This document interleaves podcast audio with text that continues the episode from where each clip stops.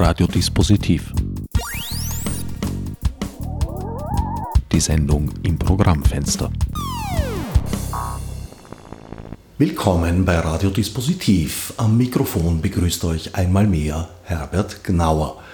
Für die heutige Sendung habe ich mich trotz Lockdown aus dem Haus gewagt und freundliche Aufnahme im Freud-Museum gefunden bei Daniela Finzi, wissenschaftliche Leiterin des Freud-Museums, und Hermann Tschech, Architekt, der für die Umgestaltung des Hauses und auch der Präsentation zuständig ist. Er schaut gerade ein wenig skeptisch, was man im Radio nicht so sieht. Ja, wir sind mehrere Architekten, es bin nicht ich allein. Ja, für die Neugestaltung des Museums ist ein Wettbewerb, ein geladener Wettbewerb veranstaltet worden. Da waren, ich weiß jetzt nicht, fünf oder sechs Büros eingeladen und darunter war äh, Walter Angonese, ein Südtiroler Architekt, und ich. Und Walter Angonese hat die Wiener Architekten Artec, so heißt die Gruppe, nämlich Bettina Götz und Richard Manal, als Kontaktarchitekten äh, eingeladen, hinzugezogen. Alle vier Personen haben sich haben einander gekannt schon seit Jahren und sind befreundet und äh, schätzen einander sehr und sind übereingekommen, das gemeinsam zu machen und quasi nicht gegeneinander zu konkurrieren. Teamarbeit hat verschiedene Aspekte und was wichtig ist dabei ist, dass es nicht dazu führt, dass die Dinge länger brauchen, sondern rationeller vor sich gehen. Zunächst einmal vielleicht zu Ihnen beiden, zur Person. Daniela, du bist ja eigentlich Germanistin. Wie führt der Weg von der Germanistik zur Psychoanalyse, zu Sigmund Freud und ins zugehörige Museum? Tatsächlich ist es zum einen, glaube ich, jetzt nicht so abwegig als Germanistin, Literaturwissenschaftlerin, Kulturwissenschaftlerin, sich mit Freud äh, und seinem Oeuvre, seinen vielen Texten auseinanderzusetzen und auch in einem Museum zu arbeiten. Ähm, trotzdem war das kein Weg, der für mich ganz klar äh, vorgesehen war, sondern im Rückblick betrachtet kann ich sehr wohl sagen, dass es auch mit, mit schönen Zufällen und Koinzidenzen zu tun hatte, mit, äh, mit dem Umstand, zum richtigen Zeitpunkt an der richtigen Stelle gewesen zu sein und interessiert und verfügbar gewesen zu sein. Ich bin während meines Doktoratsstudiums vor vielen Jahren äh, hier am Haus als wissenschaftliche Assistentin gelandet und habe mit einem doppelten neuen Wissensgebiet zu tun gehabt, also mm, mit Freud der Psychoanalyse, aber auch mit der Museologie. Äh, war damals schon in einem Büro untergebracht, äh, das wie heute, wo wir jetzt in unserer Bibliothek sitzen, das zur Bibliothek gehört hat. Und ich war am Anfang ziemlich ähm, beeindruckt, ob all dieser Bücher, nicht nur Freud, sondern auch der Rezeption Freuds. Ähm, für mich ist die Psychoanalyse eine Vernetzungswissenschaft, die in ganz viele Disziplinen hineinragt. Äh, und da war ich, wie gesagt, am Anfang erstmals ähm, ziemlich beeindruckt, aber guter Dinge sozusagen, äh, nicht nur Freud besser kennenzulernen, sondern auch den Diskurs, den er ins Leben gerufen hat. Ja, und so bin ich zehn Jahre später immer noch da und mittlerweile sehr, sehr zufrieden und glücklich über die Arbeit, aber auch zufrieden und stolz auf das, was uns da gelungen ist mit dem neuen Haus und mit der neuen Präsentation und dieser neuen Dauerausstellung.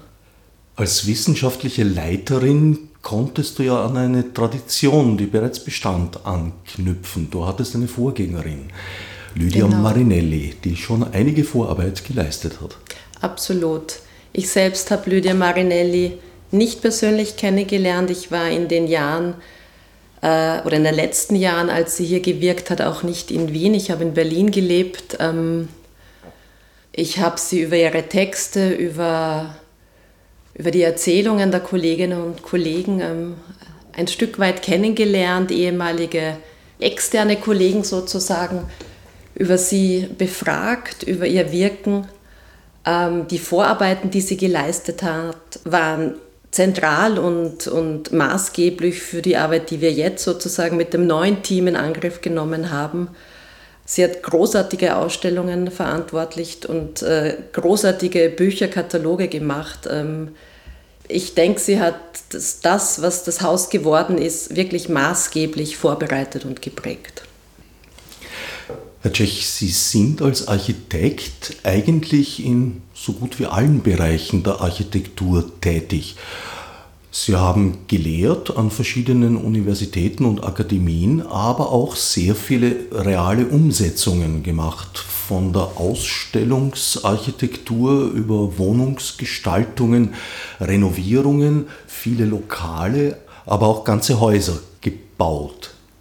Ja, auch Hotel- oder Schulbauten, ja. Auch Planungen, auch mit, mit Stadtplanung auch beschäftigt. Wobei Ihre Architektur durchaus sozusagen einer philosophischen Maxime folgt. Ich habe da mal gelesen in einem Interview von Ihnen den Begriff von der Architektur, die nur spricht, wenn man sie fragt. Ja, das ist ein polemisches Statement. Also die, diese Regel der schwarzen Pädagogik, dass ein Kind nur reden soll, wenn es gefragt wird, das habe ich auf Architektur angewendet. Der Wolf Brix von Himmelblau hat das genau verstanden und hat gesagt, unsere Kinder sprechen auch ungefragt. Also Kinder sind ja was anderes, ja. aber auch Kinder wird man nicht unbedingt zum Playern ermutigen. Ist also eine ironische Äußerung, die nicht unbedingt auf Ihre Werke umzusetzen ist? Durchaus. Also ich, der Satz, der vielleicht treffender ist, äh, ist Architektur ist nicht das Leben, Architektur ist Hintergrund. Mhm. Alles andere ist nicht Architektur. Das heißt aber jetzt nicht, dass Architektur nicht auch markant oder, oder standhaft sein kann. Also der Hintergrund ist auch etwas, wo man sich anlehnen kann und der hält. Es sind die Räume, in denen unser Leben stattfindet, das Private wie auch das Öffentliche. Ja, sicher. Und im Prinzip ergibt es dann natürlich in Summe auch eine Stadt, ein Land, die ganze Welt. Ich habe den Satz mit der schweigsamen oder stillen Architektur schon auch insofern verstanden, als Sie bei Ihren Renovierungs- und Umgestaltungsmaßnahmen sehr behutsam vorgehen. So auch hier im Sigmund Freud Museum mit ihren Kollegen und Kolleginnen. Sie sind von dem Vorhandenen ausgegangen und vor allem auch von der Idee, äh, die Lücken zu zeigen und zu präsentieren. Ja, behutsam ist nicht das wichtige Wort, sondern wenn man mit etwas Vorhandenem äh, umgeht, dann ist ja schon etwas da. Und wenn ich davon ausgehe, dass, dass man das Vorhandene beseitigen muss oder einen Großteil davon beseitigen muss, dann ist es ja auch eine Verarmung des äh, Ergebnisses. Das Problem im Freud-Museum ist allerdings, dass fast nichts da ist. Also das ist dass halt ein originales, ein authentisches Gebäude, ein authentisches Ambiente da ist, wo Freud und die Familie gelebt hat. Aber dass die eben ausgezogen sind und nicht nur das, einfach ausgezogen, sie sind vertrieben worden und äh, haben zum, zu ihrem Glück zumindest ihr Hab und Gut mitnehmen können und es ist eben nichts mehr da. Also das war da, diese, dieses Leben und diese Arbeit, aber es ist nichts mehr da.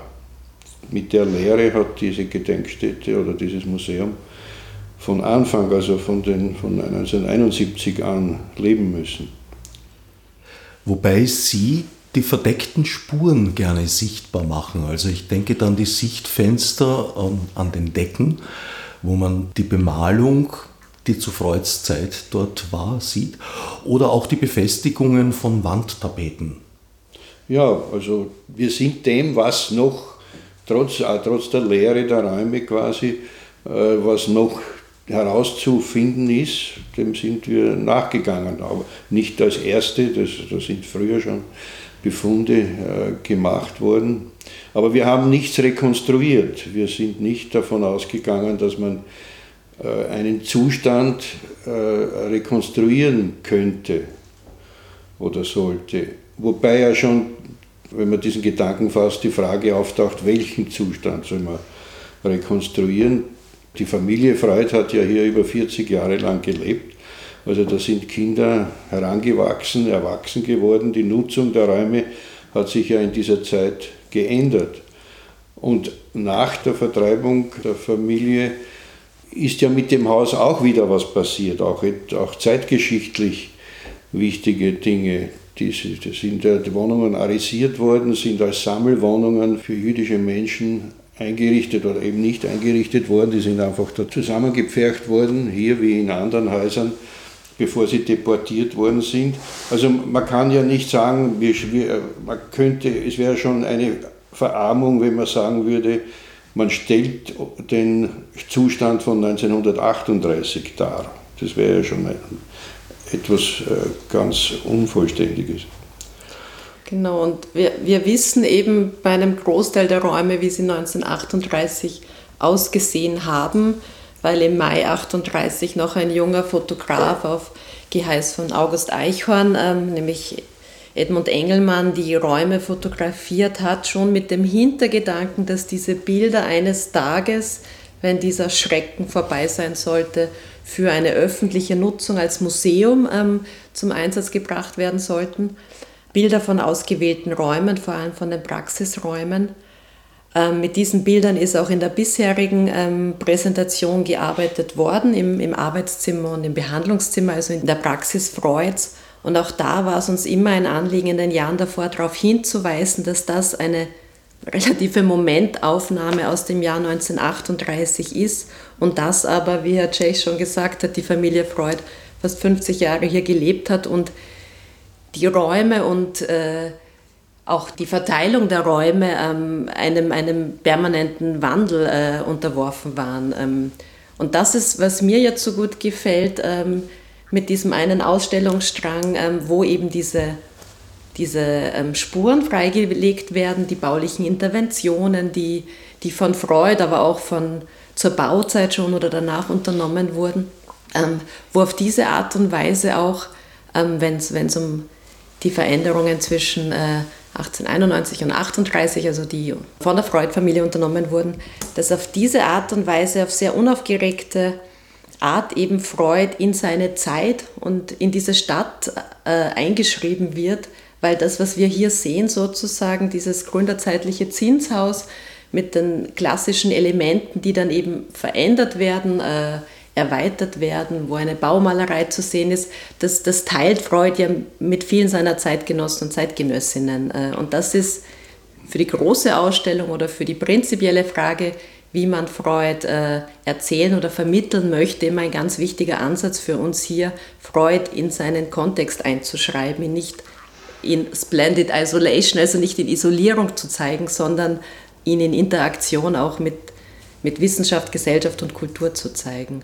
Und hier ist es jetzt sozusagen ein Stück weit auch Freud als Mieter, als Familienvater, als jemand, der, ähm, das ist ein ganz, ganz witziges Beispiel. Das ist auch im Zuge ähm, des Umbaus hat sich das herausgestellt, dass Freud in, seiner, äh, in seinem Vorzimmer zur Ordination, ähm, das ist der einzige Raum, der tatsächlich erhalten geblieben ist, was wir dann Nachkriegsarmut Österreichs verdanken. Die originale Bastverkleidung der Wand ist noch da und die Haken, wo Freuds Patientinnen und Patienten ihre Mäntel aufhingen. Und da hat sich aber herausgestellt, äh, dass ein letzter Haken fehlt, der wohl abmontiert wurde, weil man eben ähm, am dazugehörigen Fenster sieht, dass es dort einen Sprung gibt. Also wenn das Fenster geöffnet wurde, dann stieß die Fensterscheibe auf den Haken. Und darauf wird jetzt aufmerksam gemacht, dass da etwas fehlt und dass er vermutlich dem Fenster, der Fensterscheibe im Weg stand.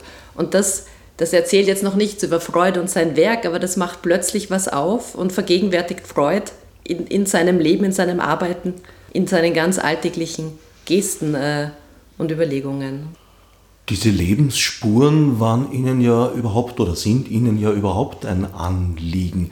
Also es wurden zum Beispiel äh, Lackschäden an Türen nicht renoviert, sondern als Gebrauchsspuren erhalten. Und sind das natürlich nicht die authentischen Schrammen, die Sigmund Freud persönlich noch schlug, mit größter Wahrscheinlichkeit, vielleicht eh, wir wissen es ja nicht.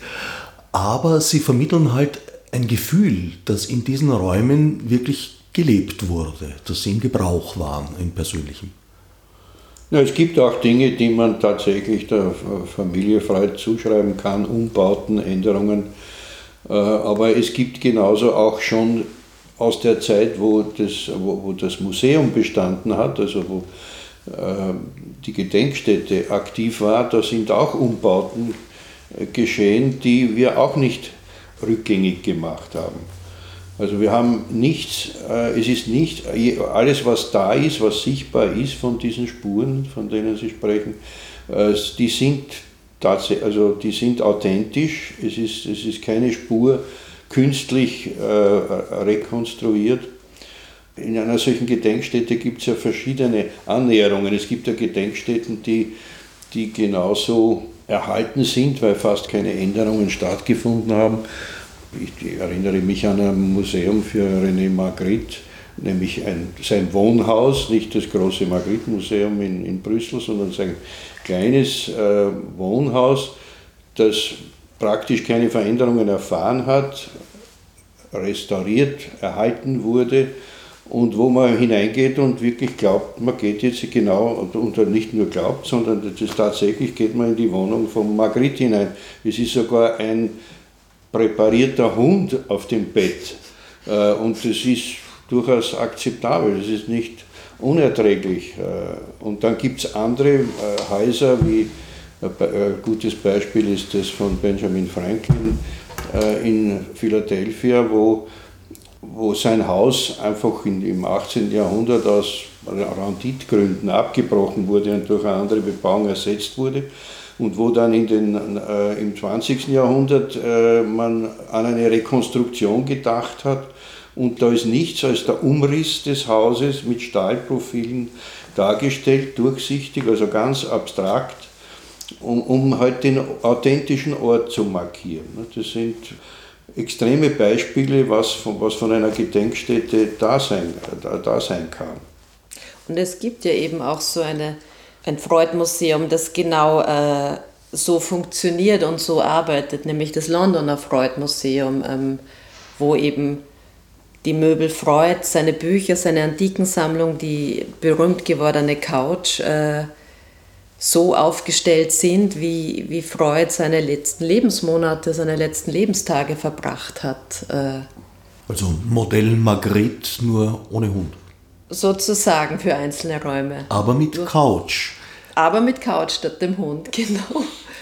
Und hier, ähm, wie ja schon erwähnt, also 71 ist das Museum ähm, eröffnet worden. Ähm, damals in jener Wohnung, wo Freud seine Praxis hatte. Also auch das ist wichtig, sich vor Augen zu führen, dass die Geschichte des Museums ähm, auch die Geschichte eines sukzessiven Zugewinns von, von Wohnungen, von Raum äh, in diesem Gebäude ähm, Berggasse 19 ist. Das Museum hat in der einen Wohnung begonnen. Äh, Freud hat aber auf der gleichen Etage eine zweite Wohnung, die Familienwohnung, eben bewohnt, sodass er eben Wohnen und Arbeiten nebeneinander auf einer Ebene hatte. Diese Wohnung ist dann erst später, ab Ende der 1980er Jahre, ähm, dazugewonnen worden in diesem, im Zuge dieses Umbaus, wo eben Wolfgang Ciabella ähm, maßgebliche äh, Interventionen gesetzt hat.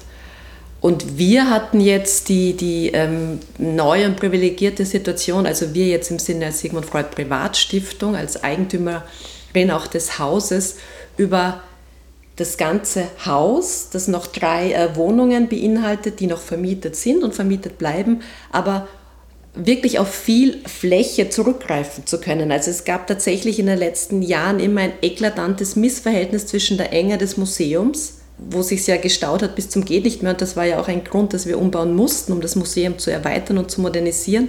Und gleichzeitig den, den Räumlichkeiten sozusagen, den ganzen Wohnungen, äh, die im Hause ohne, ohne Heizung, ohne Anschlüsse, die uns zur Verfügung standen und die jetzt eben im Zuge des Umbaus zum Einsatz kommen konnten, wie jetzt eben dieses Stockwerk, wo wir uns jetzt befinden, wo die Bibliothek der Psychoanalyse untergebracht ist. Das hat es natürlich auch leichter gemacht, äh, sozusagen das Freudsche Stockwerk, die beiden Wohnungen ähm, so, so, so behutsam wie möglich anzugehen und all das, was ein Museum ja auch auszeichnet von der Infrastruktur her und sei es nur Toiletten, Garderoben und so weiter, in den anderen Stockwerken unterzubringen.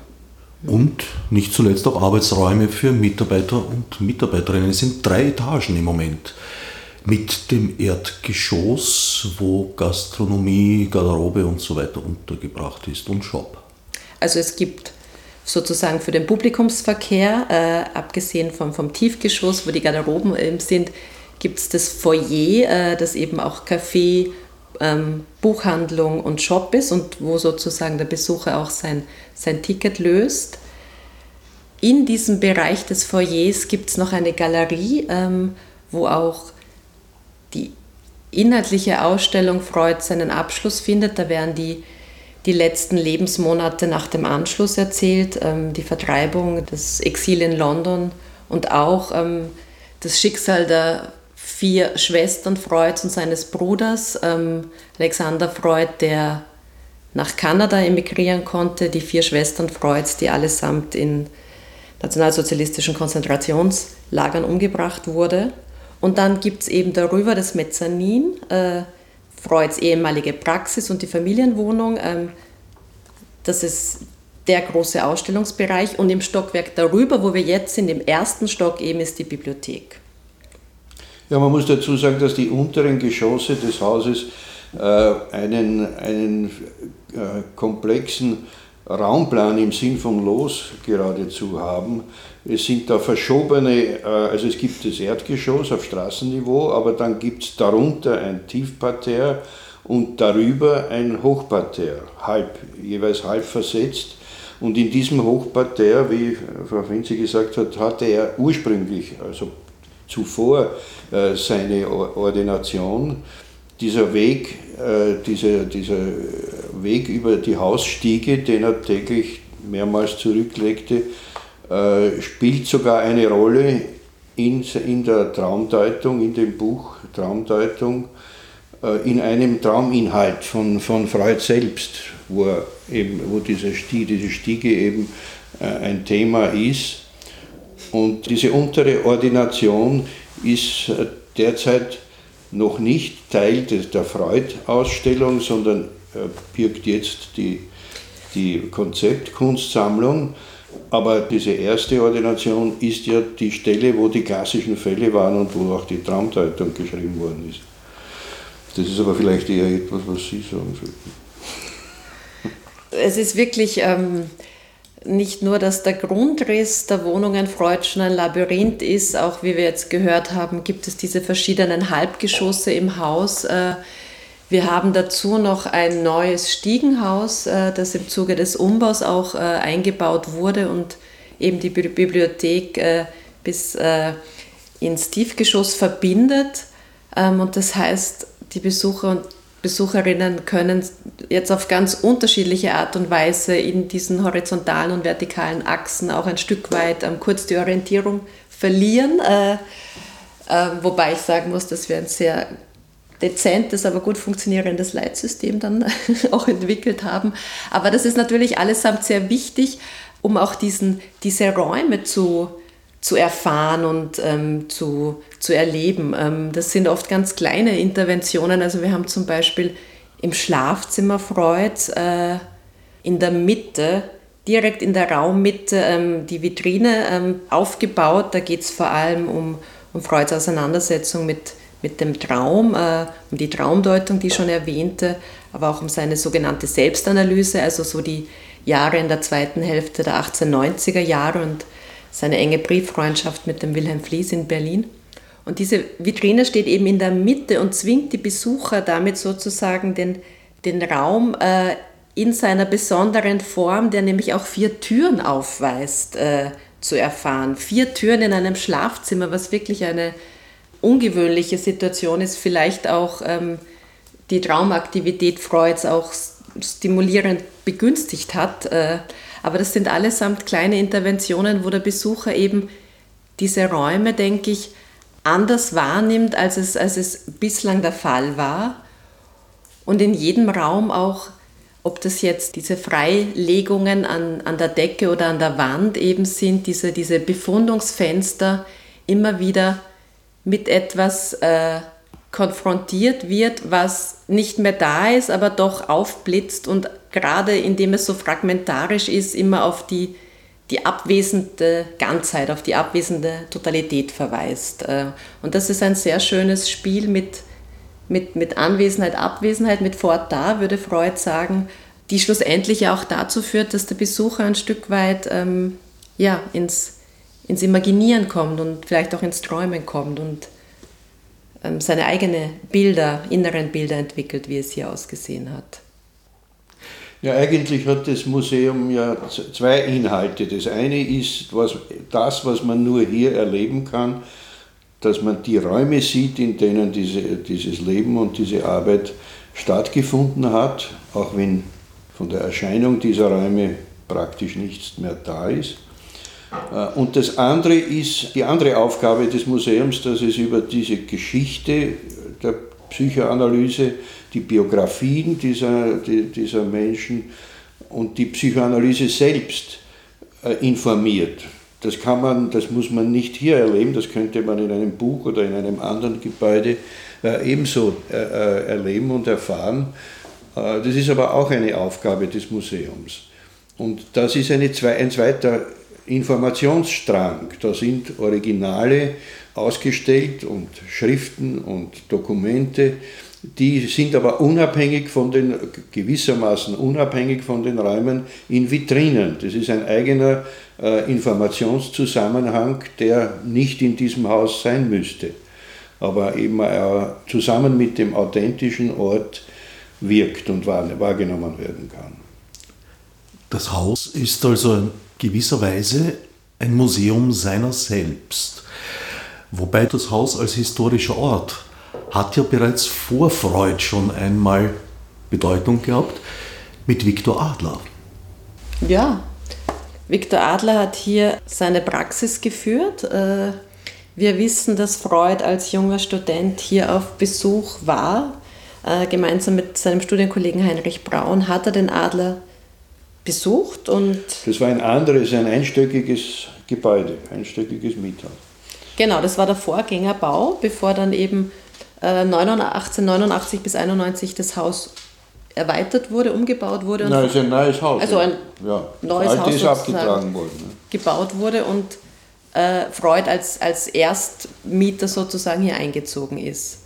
Freud wird wahrscheinlich sagen, das ist überdeterminiert. Also es gibt wirklich verschiedene Schichten oder auch Erinnerungsknoten, die hier zusammenlaufen. Äh, und das war, wie gesagt, auch ein, eins unserer Anliegen, ähm, das davor und auch das danach äh, aufzuzeigen, die Geschichte des Hauses und seiner Bewohner und Bewohnerinnen und dieses zweite Stiegenhaus, von dem ich schon erzählt habe, das die verschiedenen Stockwerke und Bereiche miteinander verbindet, ähm, dient in dieser Hinsicht auch als Ausstellungsfläche, ähm, weil die Geschichte, diese Hausgeschichte hier eben ähm, angebracht ist, also jetzt in Form von Zahlen und von Texten, aber auch in Form von, wie soll ich sagen, hier wird nochmal auf ganz klare und einprägsame äh, Art und Weise auf die Hausgeschichte 39 bis 42, als das Haus eben insgesamt sechs Sammelwohnungen umfasst hat, deutlich gemacht. Und all die, wir wissen von 76 Wiener Juden und Jüdinnen, dass sie hier untergebracht waren, werden ihre Namen, ihre Lebensdaten ähm, basierend äh, auf den Forschungen der Lydia Marinelli eben, die eine großartige Ausstellung mit dem Titel Freuds verschwundene Nachbarn ähm, gemacht hatte, realisiert hatte, 2003 glaube ich war das. Also basierend auf, auf äh, Lydias Forschungen und Vorarbeiten werden diese Menschen mit ihren Namen und ihren Lebensdaten in Erinnerung gerufen. Wie du vorher beschrieben hast, es führen durchaus mehrere Wege in und durch das Haus. Das greift eigentlich auch eine Gegebenheit aus Freuds Leben auf. Die Geschichte mit den zwei Türen. Es befanden sich am selben Gang zwei gegenüberliegende Türen. Die eine führte in die Praxis und die andere in die Wohnung. Und ein Freund von Freud genau. hat geschrieben, egal wo man läutet, es öffnet sich die andere Tür. Heute allerdings sind Besucher und Besucherinnen äh, in ihrer Wahl frei und können unter mehreren Orten wählen. Genau, das ist eine Entscheidung, die wir den Besuchern und Besucherinnen ähm, nicht abnehmen möchten. Sie sind genau mit diesem ähm, Zitat äh, konfrontiert. Das ist zu lesen, egal wo man läutete, immer öffnete sich die andere Tür. Ähm, das Läuten ist auch ein wichtiges Moment dieses Museumsbesuches. Es geht mit einer Entschleunigung einher und diesem Eintreten in den privaten Wohnraum sozusagen oder in die Wohnsituation. Natürlich ist es ein unterschiedlicher Museumsbesuch, denke ich schon, ob man zunächst äh, gleich die Behandlungsräume Freud sieht, dabei auch durch das Wartezimmer ähm, der einzige Raum, der mit zahlreichen Originalmöbelstücken versehen ist und insofern eine Ausnahme des, des Museumskonzeptes darstellt, weil äh, er sehr wohl mit Rekonstruktion arbeitet oder auf Rekonstruktion, also also eine Art Reenactment eigentlich bildet mit Möbelstücken und auch Originalwerken, die Freud äh, dort hängen hatte, die zurückgekommen sind, schon 1971 von Anna Freud veranlasst. Äh, und gleichzeitig wird das aber ähm, ausgewiesen, dass es sich hier um eine Rekonstruktion, weil es ist eine Rekonstruktion, ähm, es ist der Raum nicht so, wie Freud ihn verlassen hat, sondern es ist versucht worden, den Anschein zu erwecken, äh, diesen Raum auf die Form von 1938 zu bringen. Damals, ja, und das ist aber jetzt quasi als Fake dargestellt. So hat man 1900 äh, in den 80er Jahren sich diesen Raum äh, rekonstruiert vorgestellt, das Wartezimmer. Also man, man sieht den Fake und dann dreht man sich um und dann gibt es den Bruch mit der Illusion und man kann nachlesen, was da passiert ist, um eben diese verschiedenen Schritte und auch diese, dieser Umgang mit Authentizität, mit Originalreproduktion, mit diesen als Oblösungen einfach klar auszuweisen. Das, das ist bislang nicht erfolgt und das ist jetzt der Fall. Das, ist, das halte ich für sehr wichtig, ähm, dass wir das jetzt so gelöst haben. Es gibt keinen zwingenden Parcours für den Besucher oder die Besucherin, den, den sie verfolgen muss. Aber die Idee ist, dass man eine Orientierung behält, dass man eben, was früher nicht so der Fall war, sich bewusst wird, dass Freud und seine Familie eben zwei gegenüberliegende Wohnungen, einerseits als Familienwohnung und andererseits eben als Ordination gebraucht hat. Und der Besucher soll auch denselben Weg nehmen, den die Familie und die Patienten genommen haben, nämlich durch die Haustür. Und damit man nicht in Versuchung kommt, das Erdgeschoss, das Shop und, die, und das Café als, Eingang, als Museumseingang misszuverstehen, ist dort eine große Markise davor, unter der vielleicht auch einmal ein Schanigarten sein wird, äh, die aber äh, bewirkt, dass man unter der Markise nicht einen Museumseingang vermutet, sondern doch den Weg in das Haustor findet und den originalen Weg und auch das originale Stiegenhaus, das ja auch genauso noch erhalten ist, wie es war, als Museumseingang nimmt. Was sehr schön ist, ist, ähm, dass quasi die, die Orientierung dem Besucher und den Besucherinnen, obwohl der Grundriss eben sehr labyrinthisch angelegt ist mit diesen vielen, vielen Zimmern, aber es doch immer wieder möglich ist, sich zu verorten und zu sehen, weil diese Blickachsen einfach freigelegt wurden. Man sieht von vielen Punkten sozusagen, ähm, kann man sowohl den Hof als auch die Berggassenseite, also die Straßenseite sehen sozusagen, weil sämtliche Türen aufgemacht wurden. Äh, das ermöglicht auch nochmal eine andere Wahrnehmung dieser, dieser Gesamtfläche und ist wichtig für die Orientierung im Raum. Aber wie schon gesagt, ähm, es gibt keinen Parcours, ähm, es gibt keinen vorgeschriebenen idealen Weg, sondern im Unterschied eben zur Vermittlung der Inhalte, wer war Freud, äh, was hat er gemacht, äh, was hat ihn beschäftigt, mit wem hat er zusammengearbeitet, was hat er an, an, an neuen Einsichten äh, entwickelt, warum geht er uns heute noch an.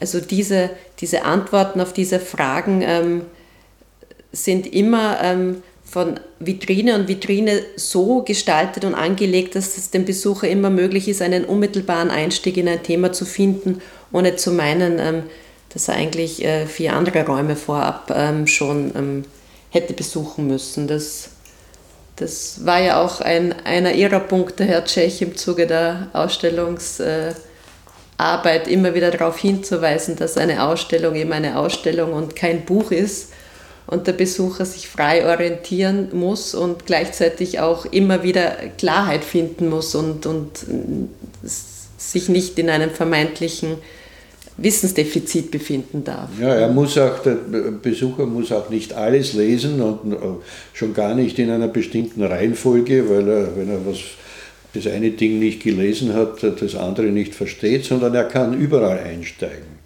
Es sind die Vitrinen auch so gestaltet, dass man sich darauf lehnen kann, also es kommt kein, keine Aufsicht und äh, weist einen zurecht, wenn man sich auf die Vitrinen anlehnt, die sind dafür gebaut. Man kann überall hängen bleiben und sich vertiefen und äh, wie auch im Leben, jede Information äh, in einem Lebenslauf ja nicht systematisch aufgebaut ist, sondern eben kommt, wie es kommt. Gewisserweise Hilfspunkte auch zur Orientierung und zum Festhalten, sogar im körperlichen Sinn. Bei einem Museum, das sich ja eben zum Teil oder zu einem guten Teil auch mit Psychoanalyse, also dem Unbewussten und Unterbewussten beschäftigt, wo ja eigentlich Verwirrung und Verirrung äh, ja, themenimmanent ist und in einem gewissen Grad durchaus angemessen, auch in der Präsentation. Absolut, das sehe ich auch so. Also es gibt einige psychoanalytische Modi oder ähm, zentrale Begriffe, die die durchaus auch, ähm, wenn sie Teil des Museumsbesuches sind, ähm, also wie gesagt, die, die verschiedenen Projektionen, die Fantasiebildungen, auch die, die Wünsche, die der Besucher erlebt, hier dann doch die Couch zu sehen und die Enttäuschung, der, die Akzeptanz von Verzicht und Mangel sogar. Also das sind alles äh, Kernkategorien der Psychoanalyse. Ähm, für uns war es halt wichtig, im Unterschied zur, zur bisherigen ähm, Präsentation dass nicht das Gefühl der Frustration ob dieser Situation der Leere überwiegt, sondern dass es überführt wird und das ist uns jetzt gelungen in eine gefüllte Abwesenheit. Die Lehre ist schon noch da, die Lehre der Räume, das wird sehr stark vermittelt und erzählt und gleichzeitig gibt es aber auch sehr, sehr viel auch zu sehen, auch an Objekten. Ähm, wir haben nur wenige Originalobjekte Freuds. Da gibt es einiges, was in den letzten Jahrzehnten, also vor allem in den 70er Jahren, zusammengetragen wurde oder nach Wien gebracht wurde. Es ist tatsächlich so gewesen, dass das Team, das, das 1971 hier gearbeitet hat, immer wieder nach London gefahren ist, äh, die Familienmitglieder ähm, der Familie Freud im Exil abgeklappert hat, bis hin zur Haushälterin eben der Paula Fichtel und dann in Empfang genommen hat, was, was, was möglich war sozusagen. Ähm, und dann wurden Listen verfasst, welche Tochter, welcher Sohn das und das dem Museum zur Verfügung stellt. Und so hat sich eine, eine, eine kleine Sammlung an, an Originalgegenständen, auch an Antiken, an einigen ausgewählten Büchern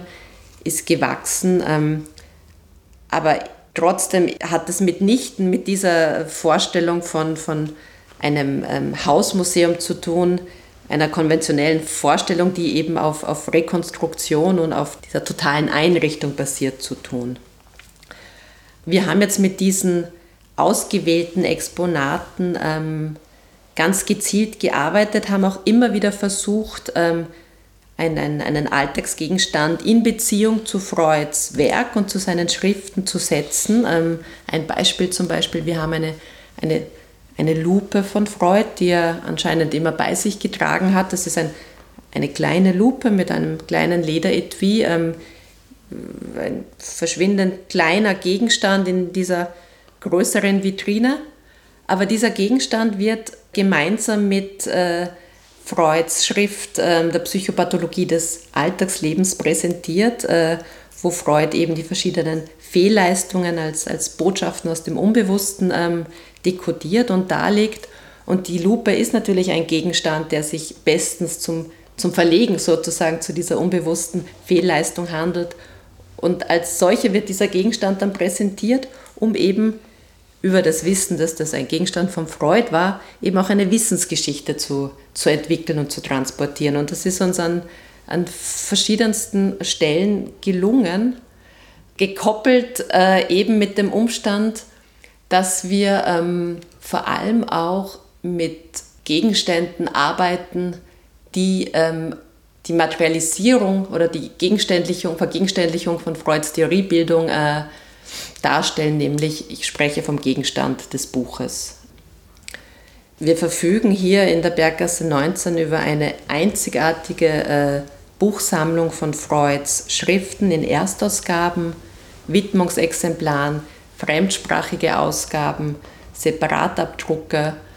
Das hat damit zu tun, dass als das Museum gegründet wurde 1971, Anna Freud ähm, den Wunsch und ähm, den Anspruch äußerte, dass die Berggasse 19 von Anfang an mit einer Bibliothek ähm, verknüpft sein sollte, um, wie sie schrieb in einem Brief, ähm, die Berggasse 19 zu einem lebendigen Bild der psychoanalytischen Gegenwart, Zitat Ende, zu verwandeln.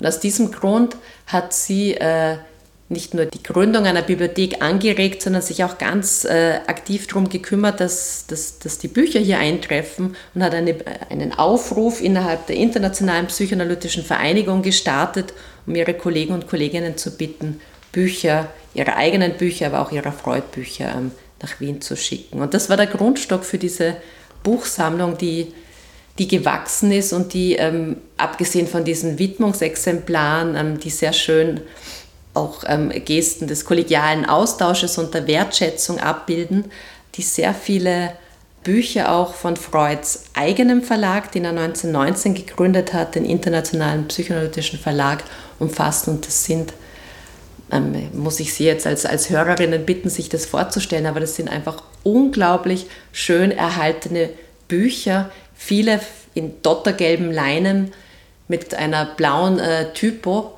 und das sind Bücher, die eine, eine, eine visuelle äh, Qualität aufweisen, wo wir gesagt haben, wir, wir müssen diese Bücher, die so bildhaft daherkommen, wir müssen mit diesen Büchern auch auf der, auf der Sichtebene arbeiten. Wir müssen die Bücher so präsentieren, dass sie dem, dem Besucher wie, wie eine, eine Grafik, wie ein Druck äh, ins, ins Auge springen.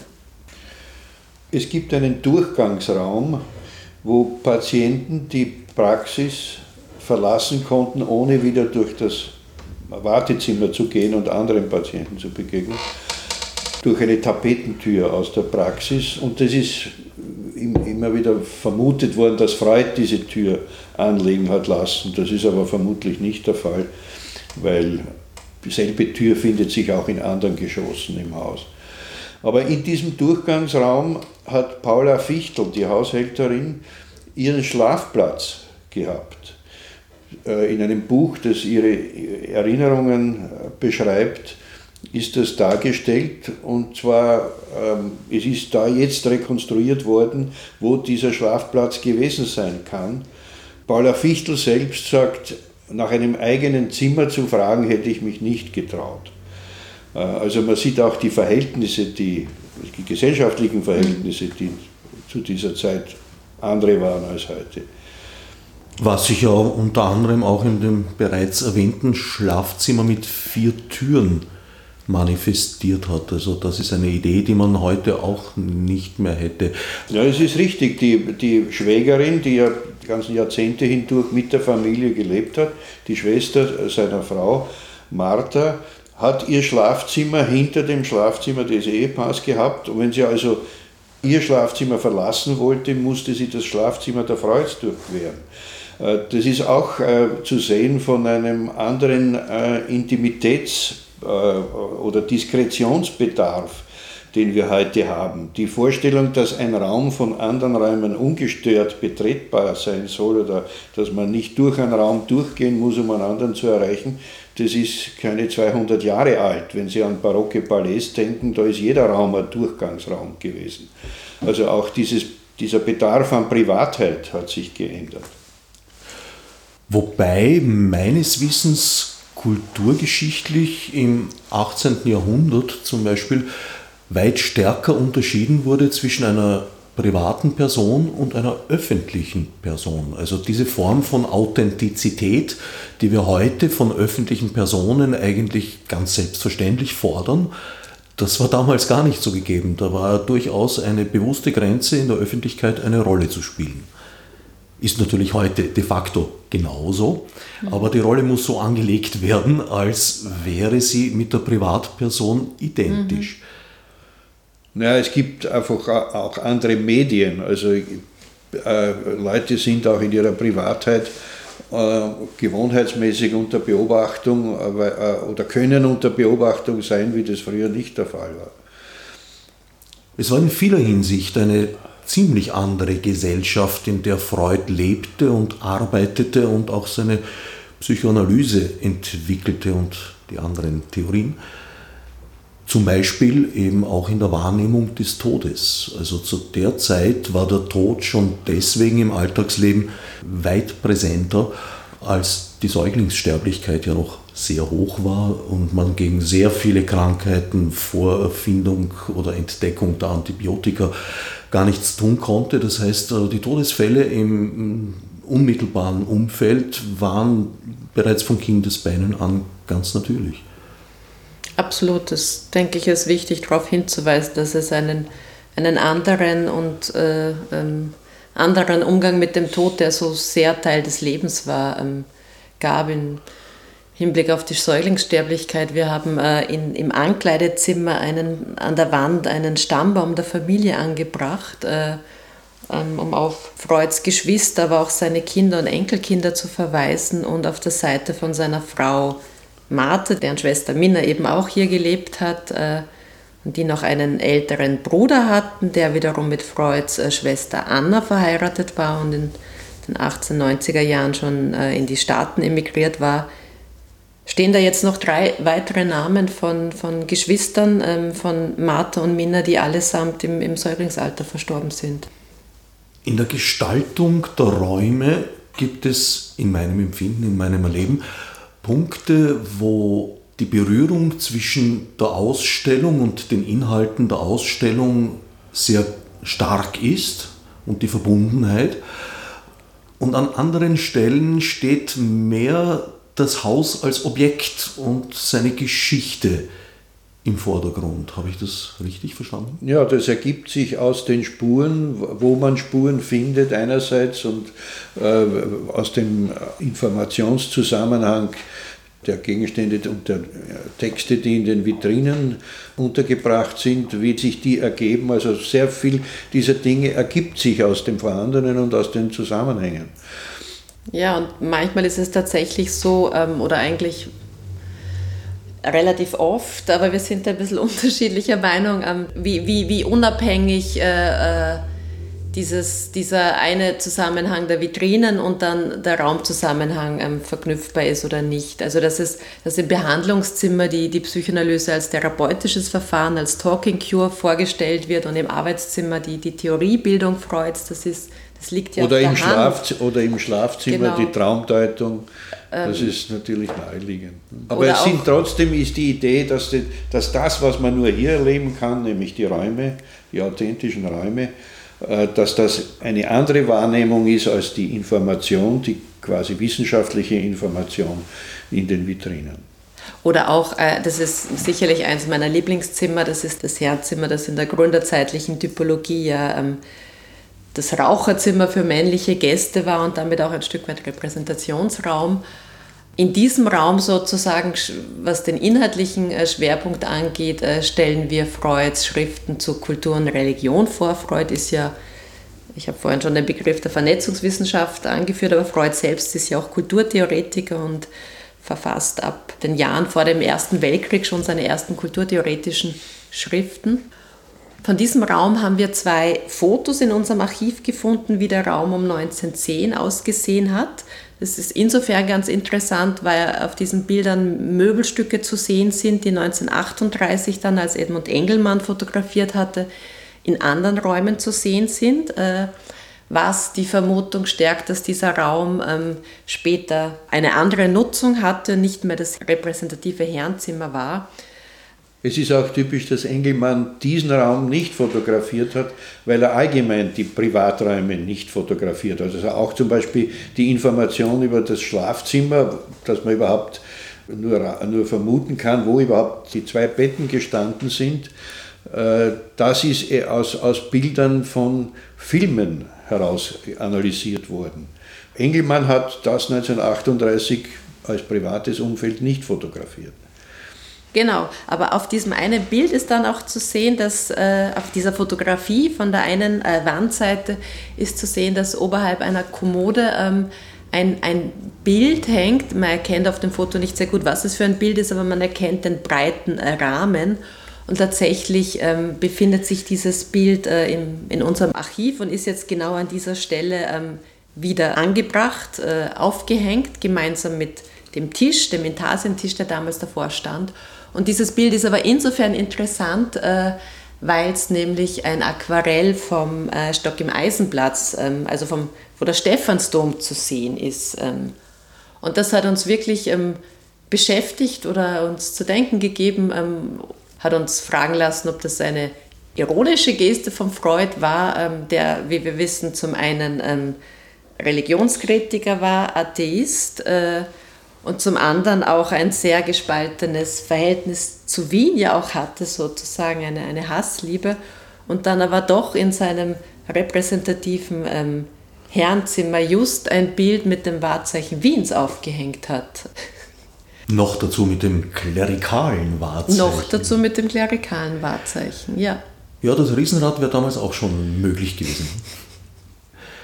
Es gab also im Zug der Aufarbeitung der Neupräsentation und auch des Umbaus durchaus auch neue Erkenntnisse, nicht zuletzt die Entdeckung von Paula Fichtels arbeitsrechtlich höchst zweifelhaften Privatraum. Durchaus, ja, es sind die Dinge, auch Vermutungen bestätigt oder auch widerlegt worden. Oder man ist zum Beispiel draufgekommen aus der, aus der Literatur, dass die Couch äh, ursprünglich an einer anderen Wand gestanden ist und Freud diese Position der Couch gewechselt hat, weil er dadurch den Fauteuil auf die andere Seite der Couch stellen konnte, weil er nämlich mit dem rechten Ohr immer schlechter gehört hat und deshalb durch diese Umstellung bewirken konnte, dass er dem Patienten die, das linke Ohr äh, näher gebracht hat. Genau, das geht aus der Publikation von einem ehemaligen Patienten hervor und im Zuge der allgemeinen Recherchearbeit und ganz wichtig war da auch Ihr Kollege, der Gerhard Flora, ähm, der sich da sehr intensiv damit auseinandergesetzt hat. Ähm, dem ist das nochmal aufgefallen ähm, und wir wussten, wir dachten immer nur, dass es wir dachten, die, die Couch wäre immer an der einen Wand gewesen und die Seite des Fauteuils wäre verändert worden, aber dass die Couch äh, zunächst an der anderen Wandseite ähm, war, das wussten wir zum Beispiel nicht. Oder auch, dies, auch das verdanken wir eben dem Gerhard, diese, diese Bildaufnahme, ähm, diesen Filmstil, der jetzt zu sehen ist, wo, wo man das, das Bett der Freud sieht. Äh, wir wussten vorher nicht, wo in diesem Raum mit den vier Türen, wo da am besten ein Bett äh, platziert werden konnte, sollte. Und aufgrund der systematischen äh, Durchsicht aller, aller äh, Filmmaterialien, die ja äh, mittlerweile auch digitalisiert in der Library of Congress äh, vorliegen, sind und, wir drauf gekommen, dass und im Shop zu erstehen sind, möchte ich auch ja, sagen. Ja, aber in dieser Version ist ja, sind ja diese Stellen ausgespart. Also es gibt tatsächlich bei dem gesamten Filmmaterial und natürlich gibt es da viel mehr, weil der Film ja geschnitten wurde, gibt es halt auch ein paar Schwenke über private Bereiche, über Wohnbereiche, die von Edmund Engelmann nicht fotografiert wurden. Ähm, und in dem Zusammenhang gibt es eben auch einen kurzen Blick über, über das Schlafzimmer. Und das ist ja interessant, weil wenn man, wenn man jetzt sozusagen Freuds Werk äh, mit den Räumen einer Wohnung zusammenbringen würde und sagt, zentral ist die Auseinandersetzung mit, mit der Sexualität und äh, die Traumdeutung, so als große Pfeiler sozusagen von Freuds Werk. Wenn man diese, diese Werkpfeiler jetzt einer Wohnung zuordnen sollte, dann wäre das ja just äh, im Schlafzimmer angesiedelt sozusagen. Und genau äh, von diesen Räumen, aufgrund der Privatsphäre dann doch, ähm, gibt es natürlich nicht ähm, diese lückenlose Dokumentation von Edmund Engelmann, wie es in anderen Räumen der Fall ist. Die Darstellung des Fehlenden mhm. kulminiert, so wie ich die Ausstellung erlebt habe, bei der Couch. Das ist quasi die Darstellung einer Wunde, schon mehr als eine Lücke, eine schmerzende, klaffende Lücke. Die halt der Gipfelpunkt dessen ist, was eigentlich noch hier sein könnte oder zumindest sehr viel länger hier gewesen sein könnte, als es tatsächlich war. Ja, es gibt sogar äh, schon im früheren, äh, in der früheren Präsentation äh, Geschichten, dass Leute kommen, wiederkommen, die schon im Freud-Museum waren und sagen, wo ist denn die Couch? Die habe ich ja da gesehen. Die war aber nie da seit 1938. Und äh, dass die Couch weg ist, damit hat man leben müssen. Es hat ja immer wieder Versuche gegeben, zum Beispiel von Hans Hollein für die Ausstellung Traum und Wirklichkeit, ob man nicht die Couch wenigstens für eine, als, als Leihgabe nach Wien bekommen könnte und das war eben äh, unmöglich. Aber die jetzige Direktorin Monika Pessler sagt, es, wenn die Couch wieder nach Wien käme, wäre das eine Geschichtsfälschung. Die ist ja nicht zufällig weggekommen, sondern durch, äh, durch markante und schändliche historische Ereignisse.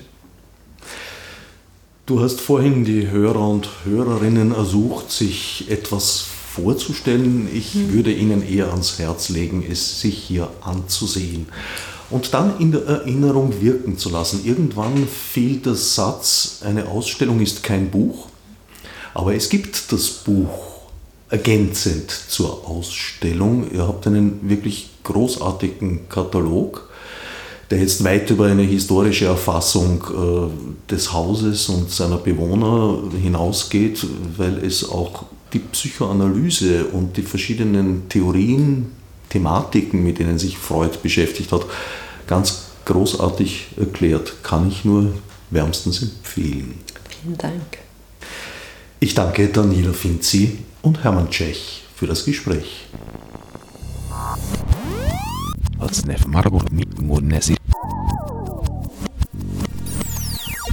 Fichte subsidiar